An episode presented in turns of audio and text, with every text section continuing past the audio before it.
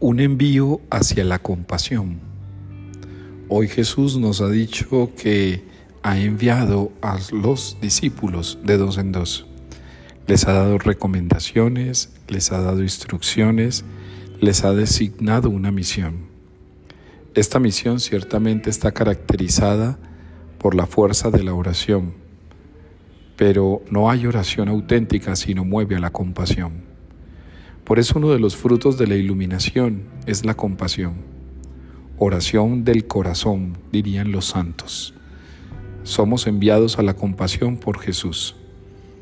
Toda nuestra misión deriva en la compasión.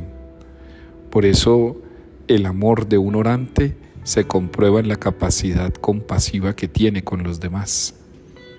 Hoy pues, Démosle a Dios gracias porque hemos sido enviados de dos en dos para ser compasivos.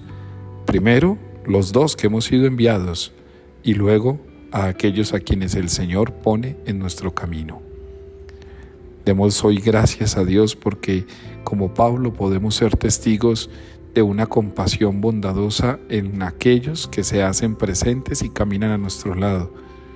Pablo hubiera podido esperar que muchos se marcharan sin embargo, Dios siempre le colocó a alguien a su lado para acompañar su camino. Bienvenidos entonces hoy al envío de Dios. Y si alguien te preguntara, ¿y hoy a qué has sido enviado? No tienes otra respuesta distinta. He sido enviado para ser compasivo. He sido enviado desde el amor y para amar.